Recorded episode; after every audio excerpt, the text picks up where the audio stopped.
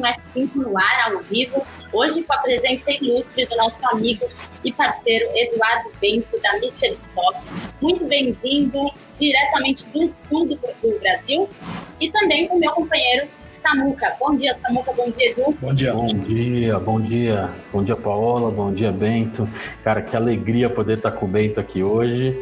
É, estamos aí às vésperas de um baita evento aí focado é, no Rio Grande do Sul e nada mais justo do que trazer meu amigo Gaúcho para estar com a gente aqui hoje. Obrigado por ter aceito o convite aí, viu, Bento?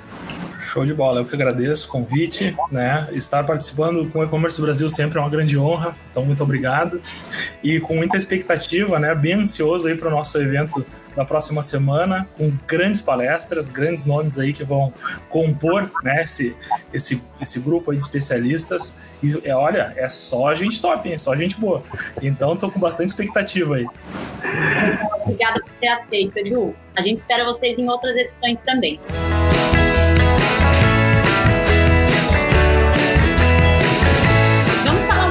Desse evento aí que vocês já começaram falando, aproveitando a presença do Edu e do Samuca, né? Essa semana, na verdade, a gente teve uma mudança repentina nesse evento. A expectativa era que a gente fosse para o Rio Grande do Sul fazer um evento híbrido de novo, né, Samuca? Mas, infelizmente, não vai acontecer o físico, mas o online claro, a gente não vai deixar de apresentar todo esse conteúdo para vocês. Samuca, explique aí para o pessoal o que, que rolou e o que vai rolar ainda dia 9. Legal. A gente a estava com uma expectativa grande de fazer a transmissão diretamente é, de Bento Gonçalves, né, Vale dos Vinhedos, é, mas infelizmente em razão da Covid, praticamente todo o estado do Rio Grande do Sul está com bandeira vermelha, tá? Então, em função disso, não dá para fazer evento, né? A, o governo do estado limitou as reuniões a no máximo 10 pessoas, tá? Então não tinha, a gente ia fazer ali um evento para 130 convidados, infelizmente não vai ser,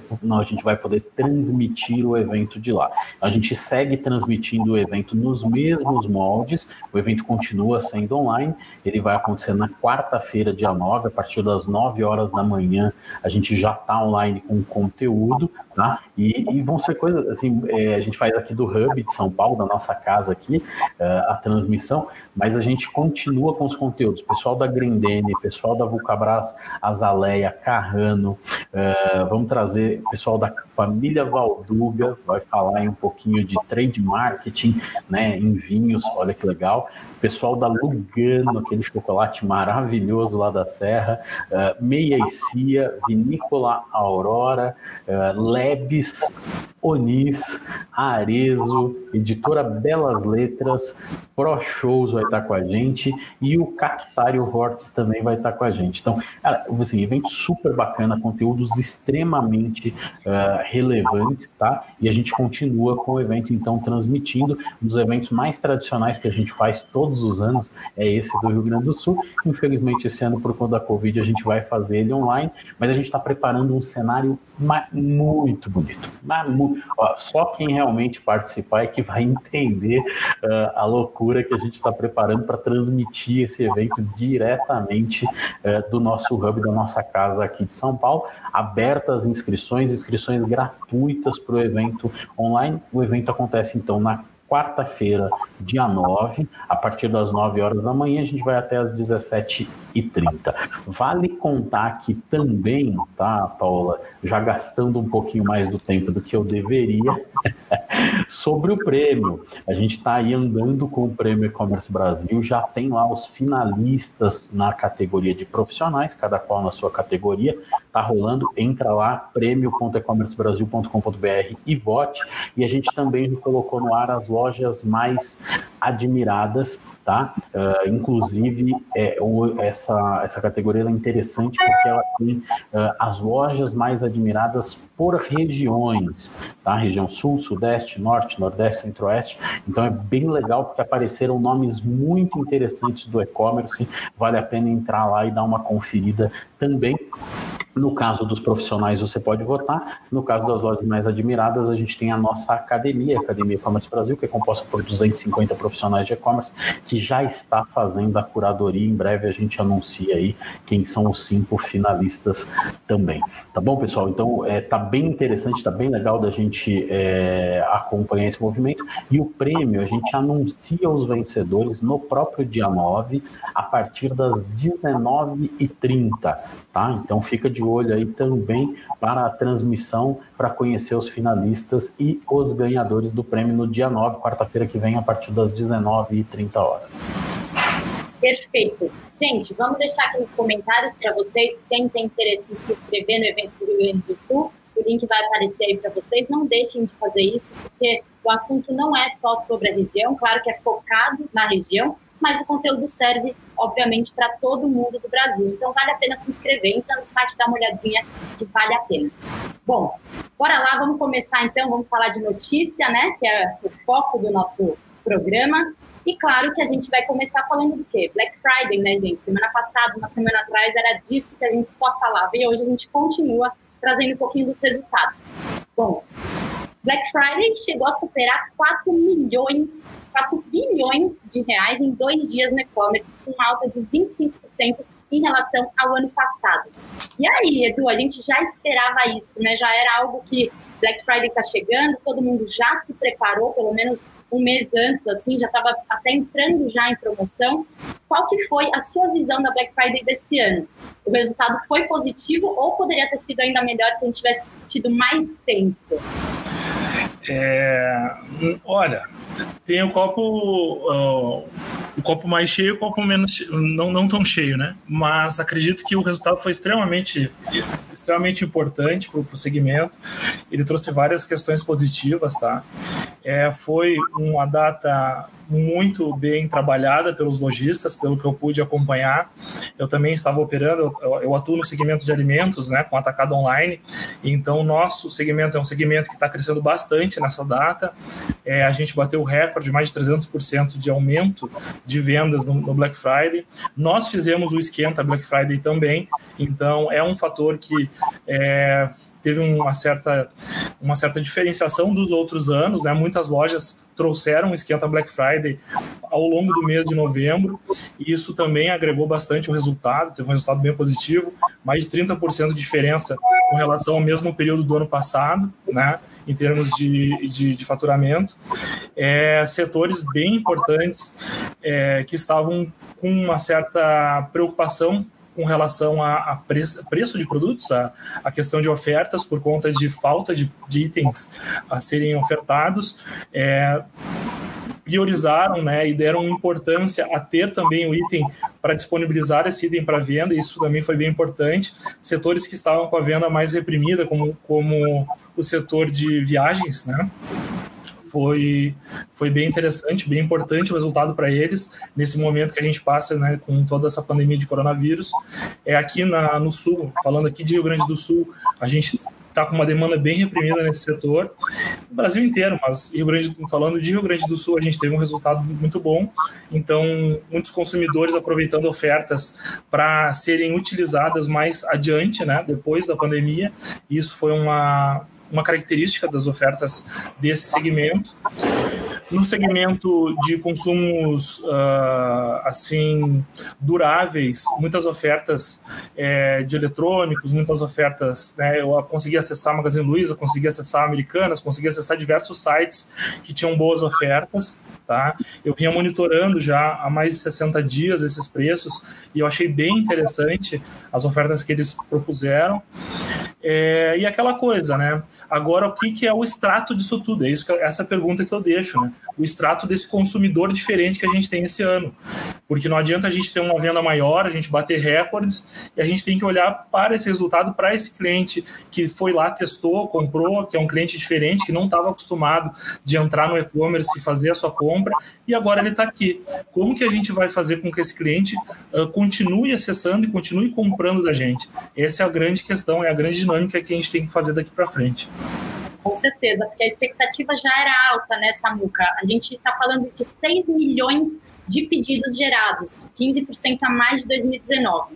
Isso, claro, consequência também das lojas físicas, né, que o pessoal ainda tem medo, mas o número realmente surpreende, né? É, a gente pode ter expectativas maiores até para o ano que vem, se for pensar que, a, que a, a experiência do cliente foi muito positiva, né? Agora a gente tem que ver os resultados disso também, né?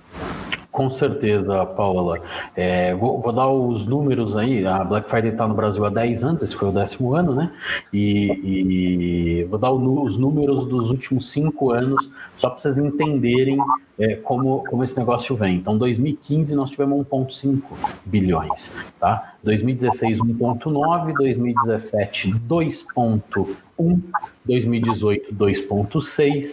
2019, 3,2 bilhões e agora crescimento de 25%, batemos a casa dos 4 bilhões, segundo aí uh, as informações do EBIT Nielsen, tá? Uh, tô, tô, bem, né, muito satisfeito, eu tinha falado, eu tinha visto algumas pessoas falando em 70%, 80% de crescimento, eu estava mais conservador, eu falei que eu acreditava ali em 25, é, 20 a 25% de crescimento, até numa reportagem ali, numa entrevista que eu dei para o Jornal Zero Hora, na sexta-feira passada eu falei, é, reiterei bastante isso, que eu estava na casa dos 20, 25, e realmente o EBIT mostrou que foi isso que a gente cresceu. Então, assim, acho que está muito, muito dentro uh, do, do, das mudanças que a gente esperava tem outros fatores interessantes, né? Ticket médio de 652 é muito bom, 8,3% maior do que em 2019. Tá? É, o que, que a gente já vinha cantando a bola aqui, o Pedro Eugênio esteve aqui com a gente, cantou essa bola também,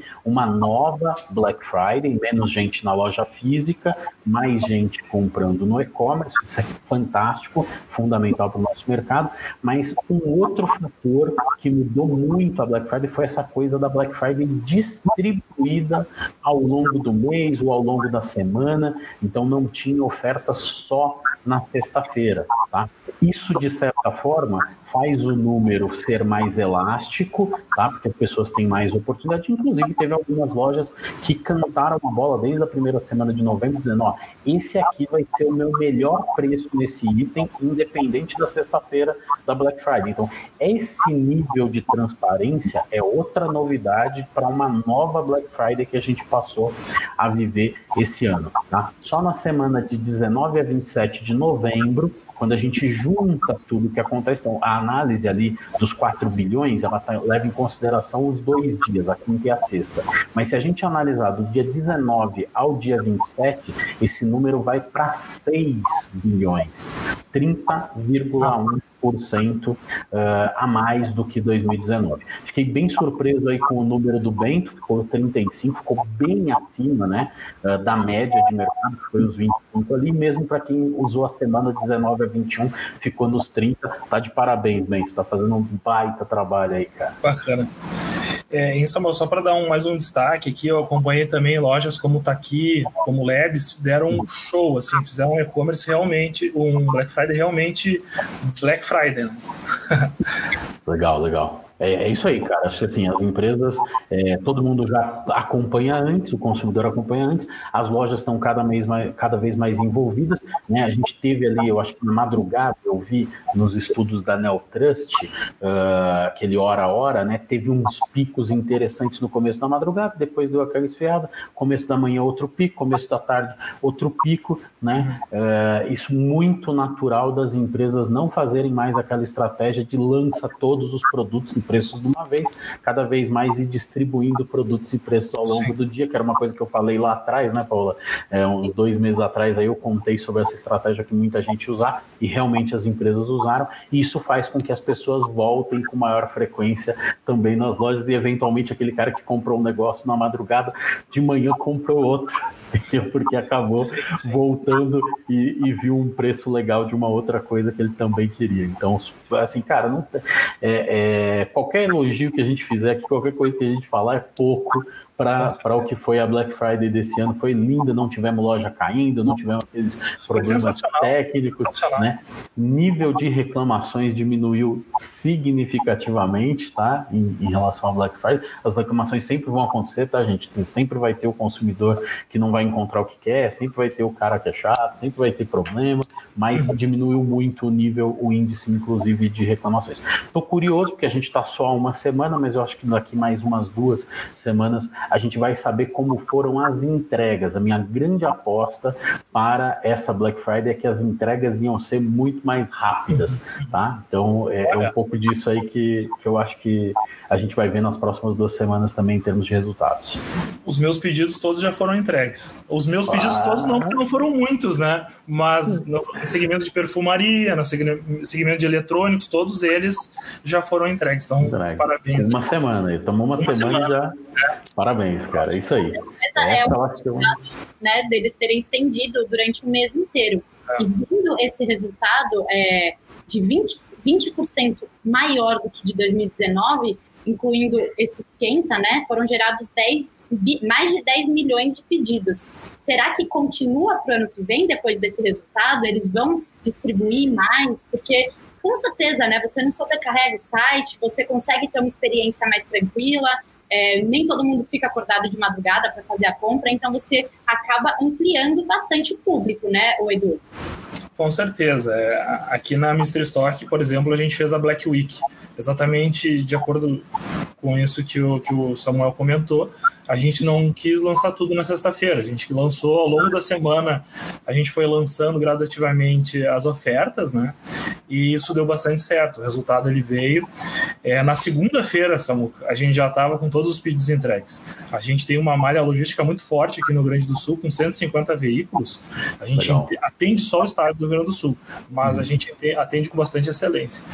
Então, é, do Black Friday do ano passado, a gente teve um resultado de 300% acima faturamento, porque foi o nosso primeiro, nosso primeiro Black Friday primeiro, ano passado. Uhum. Então a gente aprendeu e esse ano a gente foi com tudo. Né? Foi bem bacana.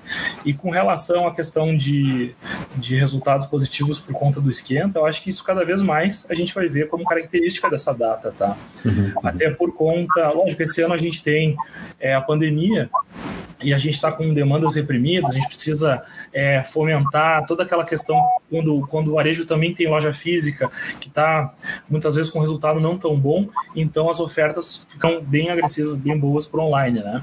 Agora, para o ano que vem, é aquilo que eu comentei no final da minha fala inicial.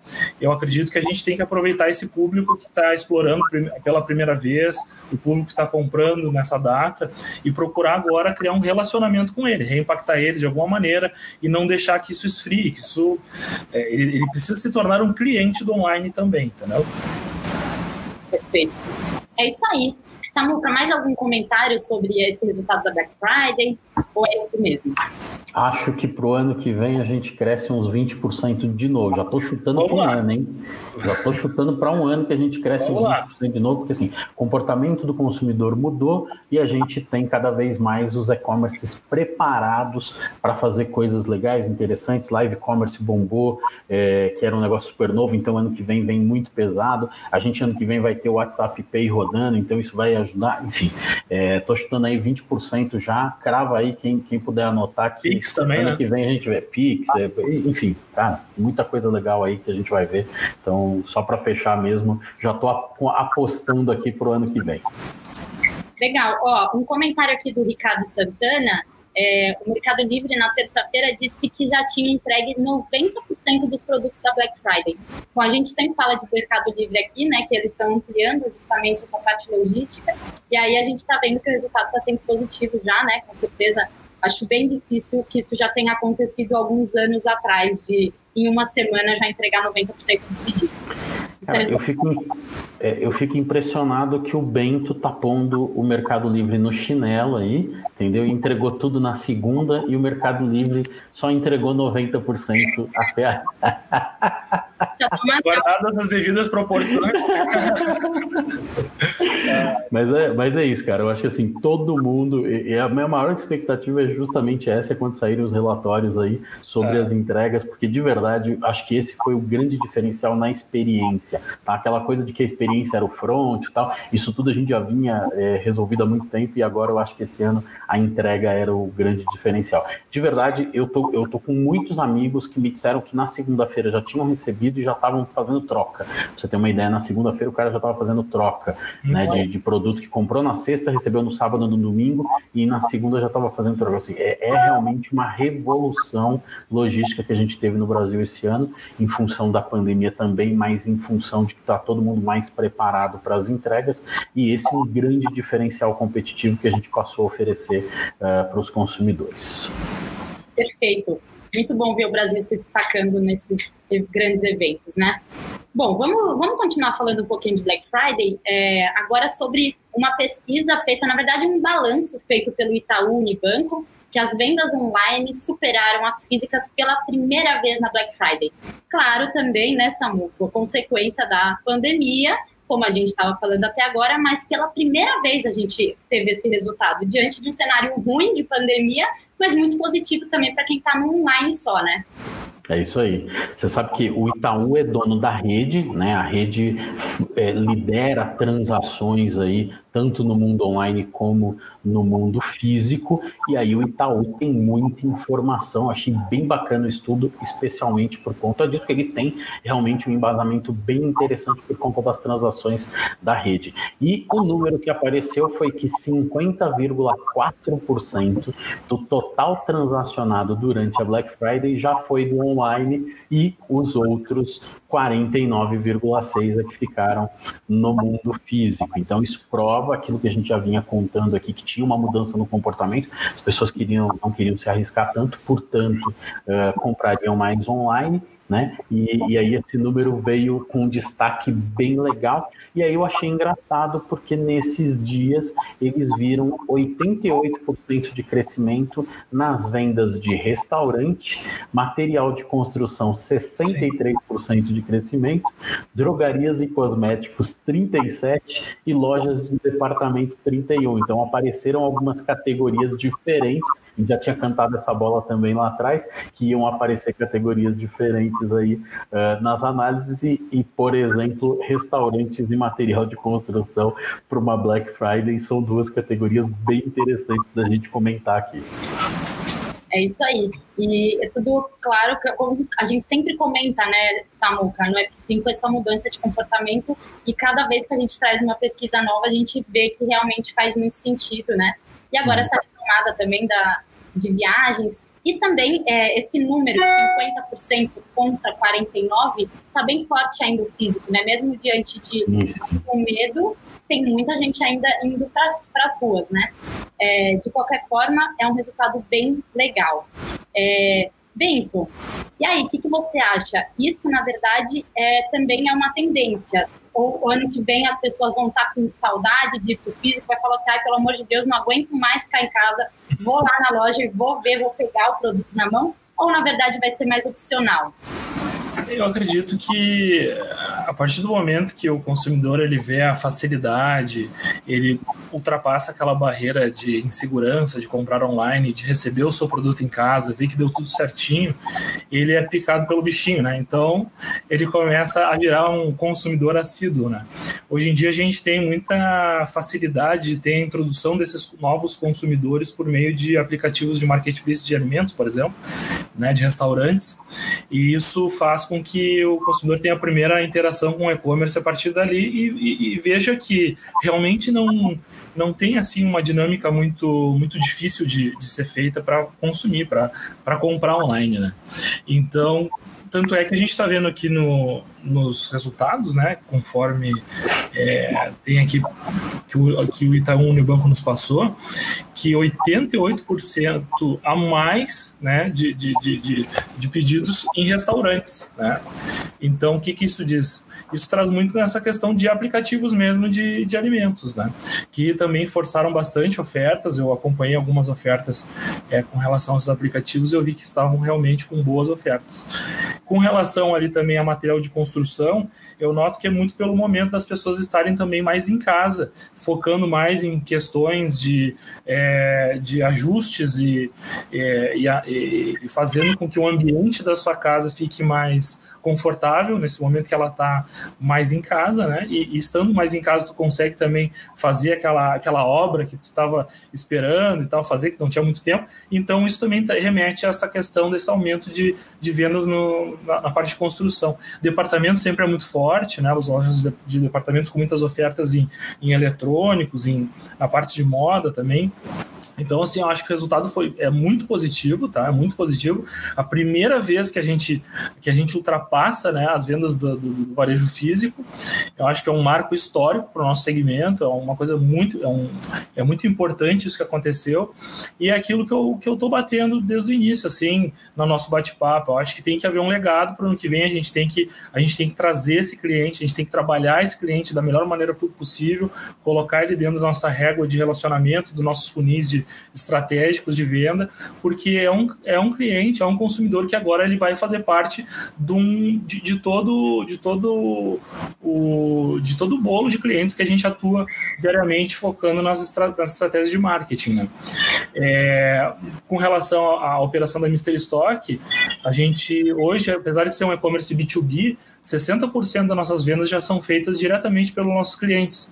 É uma característica diferente, né? Porque nós temos 300 representantes na rua usando a nossa ferramenta, porém a gente já tem 60% da nossa venda sendo uh, feita pelo consumidor, né? Pelo nosso consumidor B2B. Então a gente vem trabalhando muito bem para que ele entenda como funciona a ferramenta e ele consiga é, crescer, né? Em termos de ticket médio, em termos de, de volume de compras ao longo do tempo para que a gente consiga ter esses, esses melhores resultados. Né? E isso foca muito como o e-commerce está se portando nesse momento de pandemia. Eu acredito que o, o consumidor no centro da estratégia, a gente começa a pensar como como que, como que o gestor ele tem que pensar? Ele começa a pensar em tudo que ele tem que fazer em volta desse consumidor para propiciar, seja em omnichannel, seja em termos de ferramentas, seja em termos de logística, para atender cada vez melhor esse consumidor. Ainda mais quando você tem uma, um contexto de loja física junto, que muitos grandes e-commerces têm, ele precisa, e está nesse, nesse, nesse momento de pandemia, ele precisa criar essas dinâmicas muito mais rápido, trazer a parte de tecnologia para junto da operação, nós já não somos mais uma loja. Nós somos uma empresa de tecnologia, nós somos uma empresa de logística, nós temos que estar especializados em todos esses segmentos né, que compõem o e-commerce.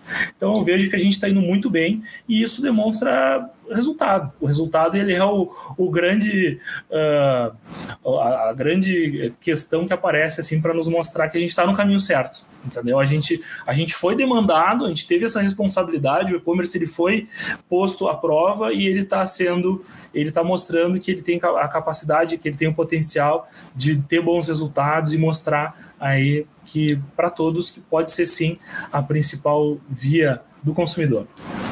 Perfeito, é isso aí. É, acho que o Eduardo conseguiu fazer de um, é, mostrar realmente que é isso mesmo que a gente está falando até agora e fechou bem a nossa essa notícia, né, Samu? Com mais algum comentário aí? Só, só uma coisa interessante que destacou, a gente sempre fala da segurança e a galera vacila muito em termos de segurança, mas o Itaú viu o crescimento do cartão virtual, né? Uhum. Que é aquele cartão que você não dá os dados do teu cartão, aquele cartão que você entra ali no aplicativo do banco, pega, ele, ele é para uma única transação e você usa 153% de crescimento no cartão virtual, sinal que as pessoas estão ouvindo aqui as recomendações que a gente dá de fazerem a sua parte também em termos de segurança na hora das compras. Legal, e um aumento grande, é, 153%, né? Então, realmente o pessoal está usando bastante mesmo esse cartão virtual, muito legal. Bom, gente, vamos passar para frente, então vamos falar agora de um assunto um pouquinho mais complicado, mas muito bacana também, uma disputa de liderança, né? Bessos e Ambani, eles estão disputando essa liderança do varejo trilho, trilhor, trilionário na Índia, desculpa, gente. É, bom, são os dois homens mais ricos do mundo, né? Eles estão enfrentando um ponto de inflexão em uma batalha pela liderança do crescimento do mercado de varejo na Índia, que vale quase um trilhão de reais. E aí, Samuca, olha isso, a gente está falando dos dois homens mais ricos do mundo disputando um negócio de, três, é, de um trilhão de reais. O que, que a gente pode falar sobre isso? O que, que a gente pode esperar deles? Acho pouco, acho uma merreca. um trilhão, do PIB, do PIB do Brasil. É, é, enfim, é, acho que Bezos, acho que a maioria das pessoas conhece, Amazon, todo mundo já ouviu falar. Acho que vale a gente só contextualizar um pouquinho é, quem é Mukesh Ambani, né? É, então, é, só, só, contextualizando um pouquinho o mercado na Índia antes, e eu já falo dele, né? historicamente lá na Índia você tem o Flipkart, né? Que, que é um dos maiores e-commerces é, de lá, um baita marketplace, né? E que inclusive tem participação da Walmart e da Amazon. As duas empresas têm um pedacinho da Flipkart, né? A, a, até a, a, maior parte é do Walmart. O Walmart comprou é, a, maior, a maior participação em 2018, foram 16 bilhões de dólares que eles colocaram, porque realmente Flipkart é bem importante para o mercado e também porque o Walmart já sabia que a Amazon Amazon tinha um interesse nesse mercado, tá? Uh, então, paralelamente a essa história aí que eu contei para vocês, você tem uh, o Mukesh Ambani, que ele é dono da Reliance Group, tá? É, esses caras cresceram na Índia através de empresas de telecomunicações. Hoje eles são um monstro e, e, o Mukesh ele é o segundo, é o primeiro cara mais rico é, da Índia hoje. É, o, só para vocês entenderem a importância do Reliance Group, ele está entre as 500 maiores empresas segundo a Fortune, tá? Então é, é um, tem um braço de varejo dentro do Reliance que é muito muito grande, que incorpora principalmente redes de supermercados, tá? É, essa parte do, do grupo chama Reliance Retail. Tá? O que, que acontece agora nesse momento uh, e, e, por que veio essa notícia? Né? A Reliance fez uh, uma oferta para fazer a aquisição da sua principal concorrente, que é a Future Group. Tá? A Future Group tem mais de 1.500 supermercados e mais de 400 lojas de moda tá? na, na Índia. Então, é um player bem importante. Né? O, o supermercado chama Big Bazar e as lojas de roupa chama Pantaloons. Uh, e esses caras são muito bons também no e-commerce. Tá? Uh, Outra, outra característica interessante do mercado indiano é que apenas 3% de todo o dinheiro do varejo passa pelo e-commerce. Então, o e-commerce por lá ainda está bem no começo. E aí, por isso, Amazon e Walmart olhando para Flipkart e agora, quando o Reliance é, começa a olhar é, para o Future Group, automaticamente a Amazon se preocupa porque ela quer ganhar espaço dentro desse mercado. Tá? Outro ponto interessante é que a Reliance ela é dona da Gil Platforms, tá? É, que tem aplicativo de música, filme, opera todas as redes de telecomunicação, distribuição de internet, de dados uh, no país Tá? E essa empresa, a Gil, ela já recebeu dois aportes bem interessantes. 4,5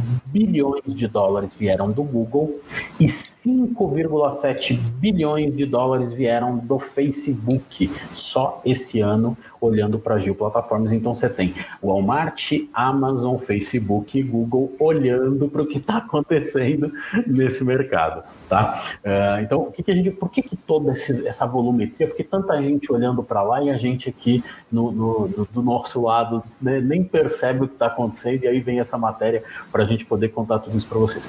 O mercado indiano, né, a gente tem 1,35 bilhões de pessoas.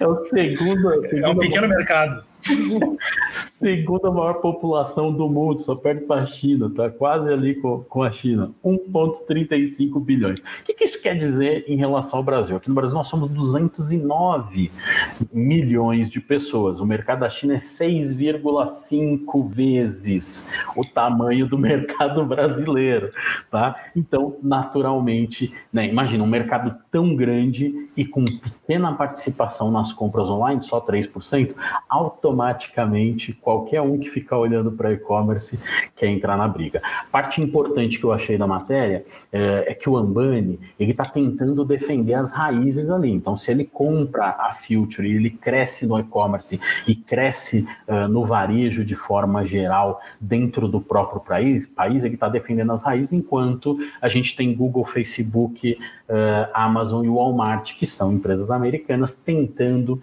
entrar e abocanhar um pedaço desse mercado. E, e essa disputa entre os dois, assim, o que, que a gente pode. É, são dois caras muito poderosos, é uma disputa, tá rolando meio que uma. Não é uma briga, né? Mas é também, ao mesmo tempo. O que a gente pode esperar para o futuro? A gente consegue ter um panorama disso? Samuca, Edu, quem souber comentar um pouco mais sobre esse assunto? Edu, Edu estudou um pouco aí sobre os dois, acho que vale a pena ele colaborar aí. É, mas é com relação assim, o, o poder político do Albani ele é muito forte, né? Ele tem um relacionamento muito, muito forte com todas, com, com o ministro, com, com a parte é, judicial, com todas as pessoas que ele pode se rodear de, de força política, ele tem muito forte. Então isso é um ponto bem favorável para para uma briga desse porte, né? Acredito assim que a gente tem, vai ter muitas cenas ainda nos próximos capítulos para poder avaliar. A gente sabe como que a Amazon pensa, como que ela se porta nessa situação. A gente já está uh, vivenciando isso no nosso país, aqui no Brasil, né? A gente vê a, o plano de expansão da Amazon está cada vez mais é, efetivo, né? Efetivado, quer dizer, em todo o país em termos logísticos também, a gente vê que cada vez mais eles estão avançando e introduzindo a, a, as estratégias de entrega rápida deles, né? Isso é fundamental. E ali é uma questão assim que é um defendendo e um atacando. Então, isso quem ganha, quem costuma ganhar nesse ponto, quem é? É o consumidor. Isso com certeza ele vai sair ganhando lá. Agora, as empresas em si, elas vão com certeza ter uma certa um, uma certa perda de, de, de, valores, de margem e tal, por conta de uma briga tão forte, tão acirrada. Legal. Muito obrigada aí, gente, por ter dado, como a Thalita falou, Samuca dando aula, quando eu crescer eu quero ser assim, e o Edu também dando uma aula aqui pra gente. E provavelmente a gente continua no F5 falando muito da Índia, né, nos próximos capítulos. 3% de uma população desse tamanho também a gente pode considerar bastante gente, né, Samuca? Verdade. Tem, tem, tem mais um dado interessante aí, né? Onde é que vocês acham que fica a casa mais cara do mundo? Na Índia. Na Índia, na Antiga. É do Ambani? E é, e é da família, é da família do Mukesh Ambani. Tá? É, então, assim, é. só, só para dar um pouco da proporção do que é. Assim, a casa mais cara do mundo, foi considerada a casa mais cara do mundo. Joga lá no, no, Google, casa mais cara do mundo, você vai ver, é do Mukesh Ambani. Então, assim, tem, tem uma briga, inclusive, de poder, tá? Assim, tem o um mercado que a gente precisa entender bem, porque daqui a pouco o brasileiro vai começar a fazer muito negócio com a Índia em função do mercado Sim, deles, tá? Uh, tem, tem o fato da gente entender bem quem é o Bezos e quem é o Ambani em função até do nosso dia a dia de e-commerce, porque esses caras vão estar envolvidos em muitas negociações do nosso dia a dia, uh, mas tem o fator poder que, que o cara falou assim, eu vou ter a casa mais cara do mundo, criou, uh, e aí, se eu não estiver enganado, desde 2013 ela é considerada a casa mais cara do mundo e é da família Ambani. Sabe quanto que sabe quanto foi o valor que ele, que ele investiu, que ele gastou, que ele gastou, vamos botar assim, né? Isso aí é gasto. É, sabe quanto que ele gastou no casamento da filha dele?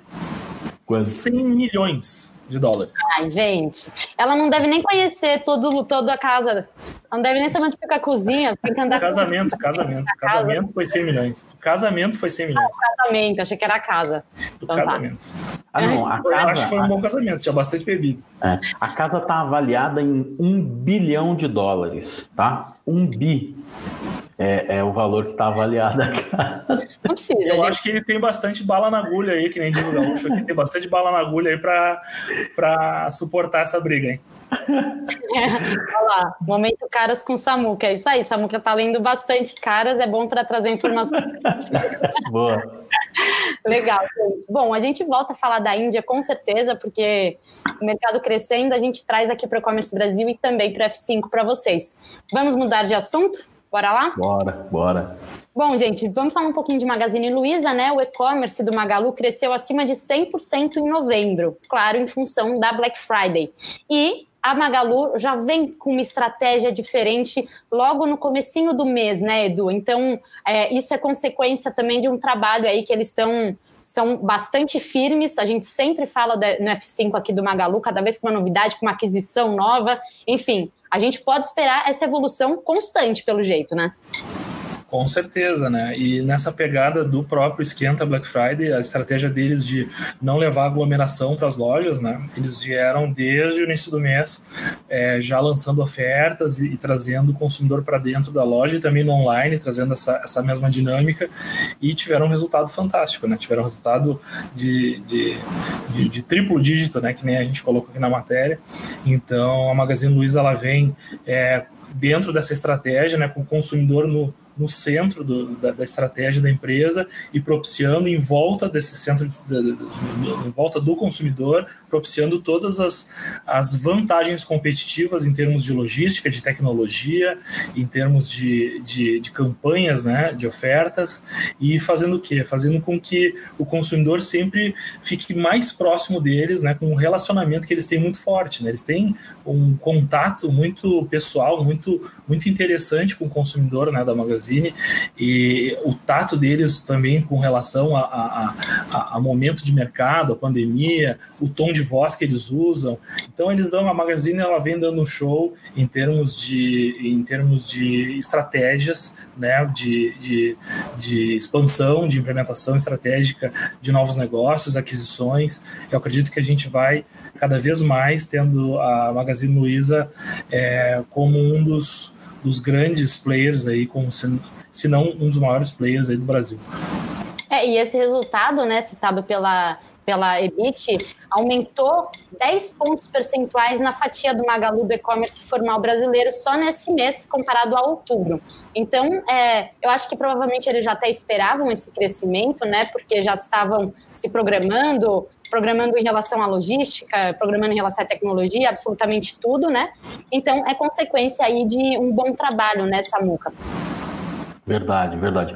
Antes, antes de falar de Magalu, deixa eu só ajudar o Ney ali. Ney Raoni Santos, é, provavelmente ele, ele chegou no meio da nossa conversa, ele acabou não entendendo a matéria que a gente estava falando ali sobre uma disputa do Bezos com, com o Ambani, tá, Ney? Mas a gente estava contando que a influência que a grana que esses dois caras têm estão levando para o e-commerce da Índia tá? Então depois a gente te passa ali a matéria na íntegra para você dar uma lida nela e aí você vai conseguir entender por que, que a gente estava falando da casa dele, tá? Porque de verdade esses caras estão colocando muita grana, são dois caras é, multimilionários, né? Bilionários, perdão, uh, e, e, eles estão colocando muita, muita grana num mercado que é um mercado super emergente, que é o mercado da Índia. Recomendo que você estude sobre o mercado da Índia para conhecer, porque é um movimento bem interessante. Muita gente olhando para Estados Unidos e China,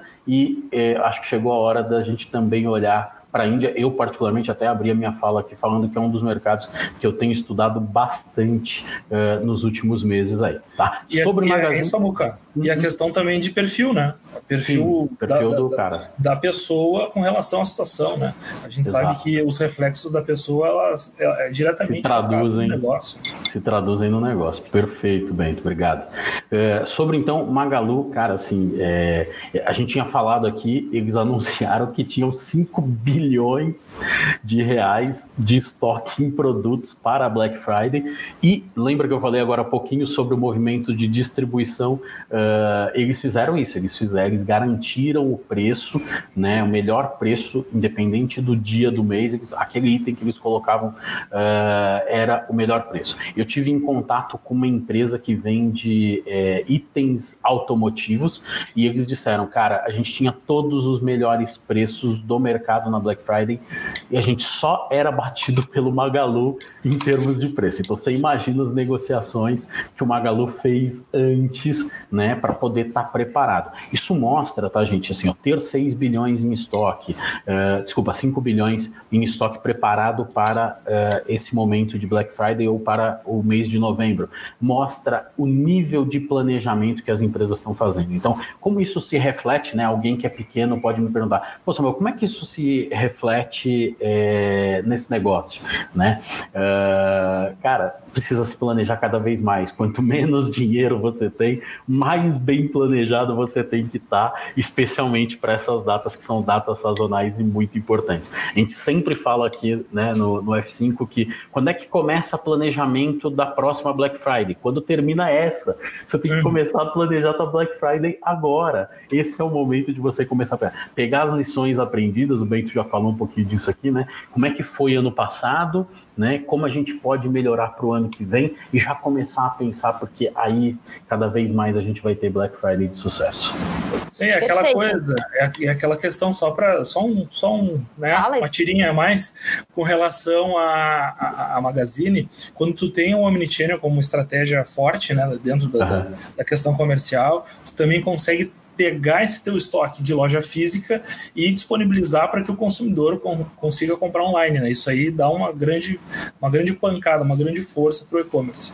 Mais próximo do consumidor, mais rápida a entrega e tu consegue ter um estoque muito mais é, elevado para poder usar, né? Pra, como, como poder de fogo.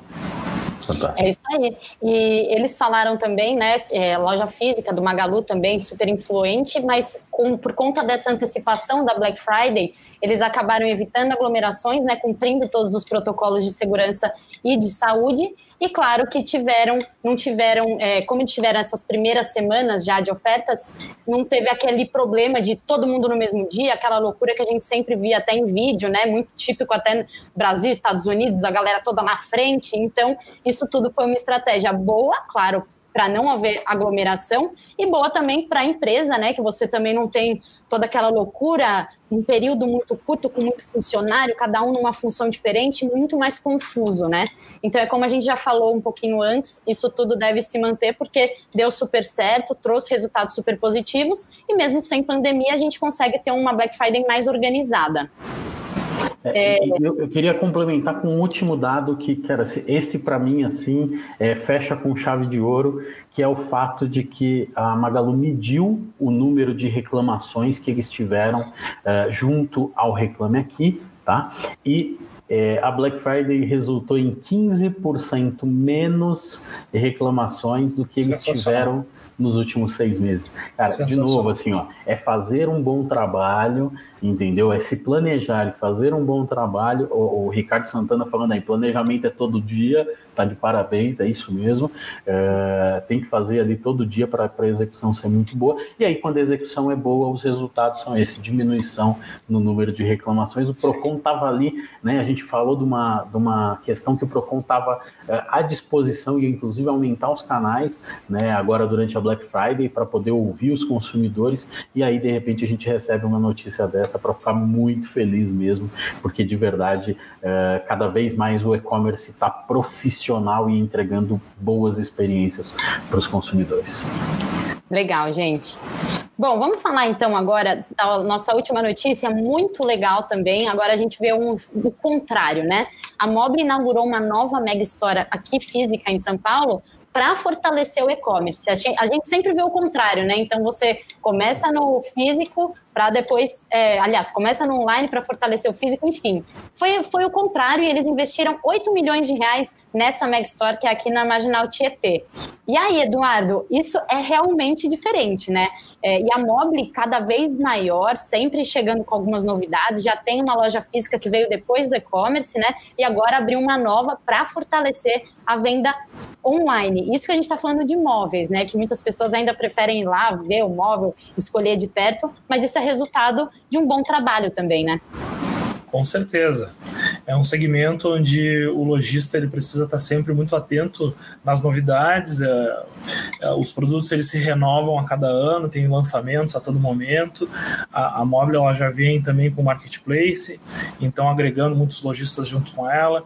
A estratégia dela, Omni, é, de estar dentro de um segmento, de, dentro de, um, de uma localidade de São Paulo que é o maior, maior comprador de imóveis do Brasil e de, lógico, maior mercado que a gente tem no Brasil, de, de várias categorias, mas estar lá fisicamente também é importante para aquele consumidor que ele precisa é, testar, olhar, ver como é que monta, se é, né? Porque muitos desses, muitos desses e-commerce de imóveis trabalham com, com móveis de, de montagem rápida, montagem fácil. Então, mas apesar disso, às vezes a gente entrega e o consumidor ele espera algo extremamente fácil.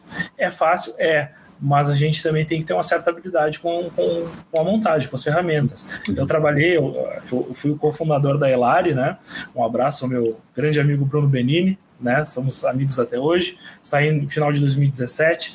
Uh, ah, a grande característica desse segmento, tá, é a questão de entrega. Tu tendo uma entrega rápida, fácil, que tu, tu não dependa somente é, do, do cross-dock no dropshipping, também te traz uma vantagem competitiva muito grande, tá? Porque hoje em dia, se for ver, assim, fazer uma pesquisa de imóveis, o segmento está passando por uma situação complexa com relação à matéria-prima. Então, a questão de chapas, né, para fabricação do móvel, é, influenciou bastante na questão, agora de final do ano, na diminuição de, de, de estoque da, das fábricas, né? Eles já estavam trabalhando num just-in-time time de fabricação curto, e isso então realmente atrapalhou agora o final do ano nas vendas, mas o que que, o que que mostra na estratégia de tu lançar uma loja física? É a mesma questão também que a gente estava falando da Magalu. Tu tendo a loja física, tu também consegue trabalhar melhor esse estoque e consegue trazer para esse público, que é um público muito assíduo né, do, do, do e-commerce de, de, de, São Paulo, tu consegue trazer a possibilidade dele ir lá, tocar, verificar o móvel, a cor, é, ver, ver se o estofado é confortável de acordo com o que ele... Com, da maneira como ele gosta. Eu sou um consumidor híbrido, eu vou de acordo com a minha necessidade. Se a minha necessidade é. Hoje em dia, 90% das minhas compras elas já são online, desde supermercado até uh, eletro, eletrônicos, móveis, entendeu? Eu já passei por todos esses estágios, mas tem clientes que ele precisa passar por todo esse processo. Como que é o processo? Primeiro, ele vai daqui a pouco começar a ver oferta online e comprar na loja. Daí ele vai começar a ter garantias, ele vai ver, ele vai começar a se acostumar com aquela situação e vai testar, fazer uma compra, uma, uma compra online, entendeu? E já vai ter visto o produto na loja. Daqui a pouco ele vai se acostumar com aquela marca, com, com o tamanho daquele produto, com o peso, com, com todas as situações, e ele já vai se ambientalizar dentro do online. Então ele já vai partir somente para o online. Então, esse processo de Omni ele é, muito, ele é muito interessante. Aqui no Sul, a gente tem uma empresa muito focada em Omni que está dando show, que é a Labs. A Labs está com um Omni muito forte. E com relação à Mobile, ela é uma das pioneiras desse segmento. Né? Quando a gente lançou a, a Elar em 2013, a gente tinha a Mobile como um grande player que a gente é, avaliava e, e analisava para ver o, o, os passos que ela ia dar. E, é um, e ela dita mercado. Então, acredito que seja uma tendência, tá? É uma tendência desses, desses players de imóveis disponibilizar também é, um espaço para que o cliente possa visualizar os produtos. Porque um produto montado, um móvel montado, ele ocupa muito espaço. Então, também tem, tem, tem que ser bem inteligente inteligente a, a, disponibilidade desse produto na loja. Né? Não pode botar toda a tua variedade de produtos, né? todas as tuas cadeiras, todos os teus painéis, todos os teus estofados. De repente, ali eles vão usar realmente a curva específica de produtos que eles estão analisando, que o consumidor online ou o consumidor uh, híbrido, que a gente está chamando agora, ele vai se interessar mais de ir até a loja, né? Que tem mais dúvidas e tal. Então é bem interessante, acho que a, a Mobile é um, é um case de sucesso desse segmento. Eles estão de parabéns e acredito que, que vai ser muito interessante começar a ver cada vez mais essas lojas físicas, né? É, e lembrando que já é a segunda Mag Store da Mobile, né? Eles têm uma também na Marginal Pinheiros, gigantesca. Provavelmente devem ter percebido que realmente faz sentido, né? As, as pessoas gostam mesmo de, de ir lá tocar e sentir. É, yeah. É, é, um, é um momento imobiliário interessante para quem tem capital para quem pode investir, porque o que, que acontece, né? A gente está tendo uma, infelizmente, devido ao, coronavírus, né? A gente está tendo uma desocupação de imóveis muito grande. Então, é, existe uma, uma baixa muito forte na questão de aluguéis para que tu consiga alocar aquele espaço. Né? Então, talvez seja uma tendência também que a gente vai ver de empresas que estão somente online, uh, ocupando alguns espaços na, no varejo físico também, aproveitando essas oportunidades. Né? Quem está capitalizado vai, ser, vai, vai, vai, aproveitar. Quem não está capitalizado, talvez fique mais no online, foque mais estratégias é, de online. Isso aí a gente vai ver cada vez mais. Perfeito, é isso aí. É, Ô Samuca, numa entrevista, o CEO e fundador da Mobile, né, o Victor Noda, falou que a pandemia realmente atrapalhou um pouco os planos de expansão da loja física, mas também acabou acelerando as vendas no digital, né? A gente sempre fala aqui que quem está em casa agora quer estar tá numa casa gostosa, confortável, trabalha em casa, quer uma cadeira, quer uma mesa. E um dado muito interessante que eu quero que você fale, de março a junho de 2020, o que, que eles mais venderam, hein? Pois é, né? a gente você fica é, olhando, né, é, tudo que tudo que vai acontecendo dentro do, do comportamento do consumidor, como isso reflete, né? Vendeu escrivaninha e mesa para escritório, escritório. Por que será? Fechado e está vendendo escrivania e mesa para o escritório. Os filhos estão em casa, precisa da escrivania, precisa de, de ter condições. Né? Muita gente comprou cadeira. Eu lembro que eu conversei com o Ângelo do, do Cadeiras, ele falou: Cara, eu estou vendendo cadeira, eu estou vendendo para as empresas, eu estou vendendo para pessoa física e essas pessoas estão comprando cadeira de escritório para ter uma cadeira mais confortável para ficar ali as oito horas de trabalho em home office. Ah, então, é muito legal essa perspectiva. O movimento da, da Mobile é muito interessante porque eles são um marketplace, mas ao mesmo tempo eles também revendem, né? Então, ele atua uh, com estoque próprio e com o estoque do seller, isso dá a possibilidade de fazer muitos experimentos interessantes. Gosto muito quando uma empresa que começa digital vai para o mundo físico, tá? porque ela carrega esse legado, né? O, o, o que o inverso é, é sempre maduro, né? Porque o cara do muito tradicional da rede de loja, que é extrema, extremamente tradicional, quando ele vai para o e-commerce, ele tem muita resistência, ele tem muita dificuldade de se adaptar aos processos. O inverso, cara, é bárbaro, é bárbaro, porque esse cara ele já tem um entendimento de digital muito legal, então ele já cria a loja pensando em modelos Omni, sempre pensando né, naqueles macroprocessos para poder fazer entrega partindo da loja, para poder fazer é, é, com que as pessoas comprem online e retirem na loja, para entregar muito boas experiências dentro da loja física que acabam refletindo uh, no, em todo o negócio da marca, tá? Então, uh, achei bem interessante o fato de ter sido escrivania e mesas para escritório, né? Na comparação com 2019 foi o que mais eles venderam de março a julho de 2020 e reflete muito o momento que as pessoas estão vivendo. Perfeito. É, e no final, ele nessa entrevista que ele deu até para os seis minutos, eles falam que a partir de dezembro, né, eles vão ter a opção de clique e retire em que o cliente faz a compra pelo site, retira na loja, e que já estão fazendo, que é o Ship from Store, ou seja, enviar da loja produtos que, tem, que eles têm no estoque da loja, eles conseguem entregar em até 24 horas em São Paulo. Isso também, é, imagina, você compra o sofá hoje, chega amanhã, quer sensação mais gostosa do que essa, realmente eles estão bem investindo muito bem. E lembrando também que a Mobile, além dessas duas mega stores, que uma na Marginal Pinheiros e agora essa na Marginal Tietê, eles também contam com outras lojas, então são quatro outlets, cinco Mobile Zip, que são lojas menores de bairro, e para 2021 planejam até loja em shopping. Então a gente consegue ver que começou no online e se expandiu bastante já para o físico, né? Estão vendo bastante resultado aí no Omnichannel. Bom, e aí, mais algum comentário de vocês, pessoal? Da minha parte, Samuca. Tranquilo, tranquilo. É, acho, acho que é bem interessante, né? Porque é um mercado muito desafiador. Tá? É, eu vi, por exemplo, a Amaro fazer esse movimento do online para o mundo físico, né? Vi outra, a Gallery, que é empresa de moda também que nasceu. São movimentos relativamente mais simples. Você está lidando com um produto mais fácil de você lidar e as suas lojas não precisam ser tão grandes. Então, é, é um movimento mais simples, né? Para móveis é um movimento bem interessante. Tem que lembrar que existem grandes redes moveleiras aí pelo país. Sim. Tem caras com 400 lojas, 500 lojas, empresas muito tradicionais que hoje também já estão no online. É, mas para você ver que ainda tem espaço para quem quer fazer diferente, para quem quer fazer coisas legais. Então, é bem importante esse movimento da Mob para cravar que quando você vem do digital para uh, o mundo físico, você tem que ter diferenciais competitivos interessantes para fazer as coisas funcionarem, mesmo você concorrendo com redes tão grandes e tão tradicionais como algumas que têm aí 60, 70 anos no mercado. Perfeito. É... Fala, Edu. Não, é, é, bem interessante porque, como falou o Eduardo Oliveira ali no nosso, no nosso chat, é, nós estamos em Black Friday praticamente há nove meses, né? É então, é, ter feito um Black Friday tão, tão importante, tão bom, isso só mostra que a gente se superou, né? Isso aí foi muito bom. Verdade. É, eu li, li, os comentários agora ali, tem alguns para né, que a gente é, agradeço também ao pessoal aí que, que, que tá gostando. Muito bacana também, tô, tô gostando bastante de participar.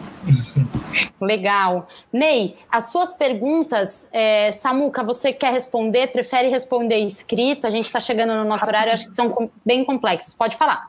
Manda ver. Acho que assim, a primeira pergunta dele ali, que é qual a deficiência em termos de tecnologia produto? Ney, a maioria das empresas investe no front e esquece de investir tecnologia no back.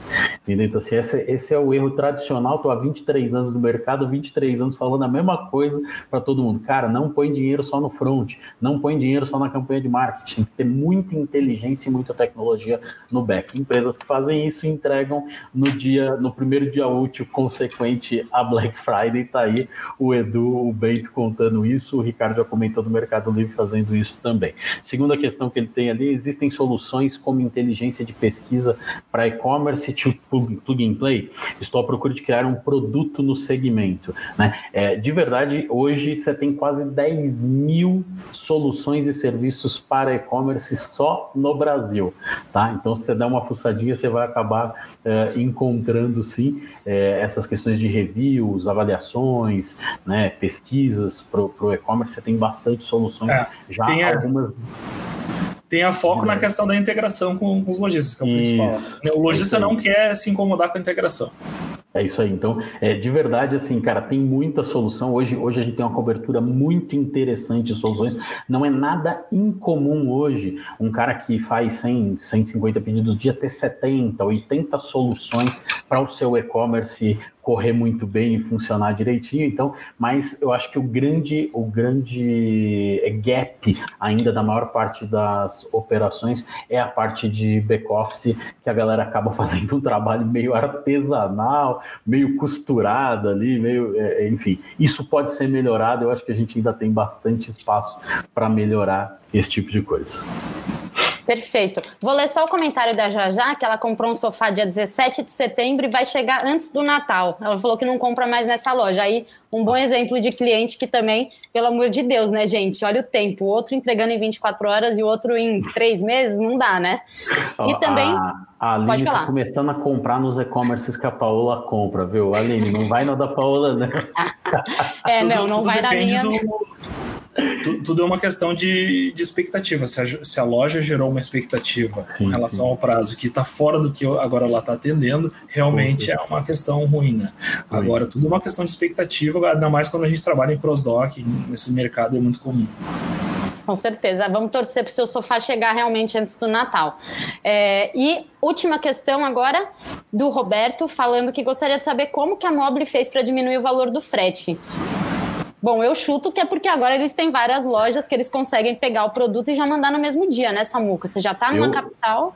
É, eu não tenho, eu não tenho esse conhecimento para te passar, Roberto, de verdade. Eu não conheço assim é, com tantos detalhes a operação deles para te contar. Não saberia te dizer não. A verdade é que a oferta de frete realmente mudou significativamente e dependendo do volume, né? Frete é volume. Quanto frete é mais é volume. volume. quanto mais volume você tem, melhor negociação você tem, né? Durante muitos anos o, o maior cliente dos Correios foi o Mercado Livre, e o Mercado Livre não, não nem empacotava, nem tinha é, centro de distribuição naquela época, as mercadorias saíram de todos os lugares mais diversos, ele nunca colocava a mão e ele tinha o melhor preço de mercado, porque o volume que ele gerava já era um volume uh, absurdo. Então, talvez e... o volume da Mobile possa fazer sentido, mas eu não posso cravar nada aqui não, porque eu não tenho é.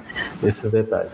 Deve ser volume versus proximidade de centros de distribuição com grandes centros que eles atuam. Deve ser alguma coisa nesse sentido. Provável. E, ne e negociação ferrenha, né? Tem que ter. Sim, sim. É, eu, eu sempre falo, tá? Tô, tô há mais de 10 anos falando a mesma coisa. Só tem dois caras que eu tenho certeza que ganham dinheiro no e-commerce. Um deles é o meio de pagamento e outra é a transportadora. Então você tem que ficar, cara. Você tem e-commerce, todo dia você tem que renegociar teu meio de pagamento e, e, e, tem que ter opções de transporte, porque esses dois caras vão ganhar dinheiro. Então, Sim, assim, faz certeza. isso que certamente uh, você, você melhora aí as suas posições uh, de custos. Perfeito. Dinalva falou uma coisa interessante, né? A Mobile usa como centro de distribuição Sim. as suas lojas, então dessa forma eles conseguem diminuir o, o frete e o prazo de entrega. Perfeito, Di. Obrigada aí pela sua conclusão.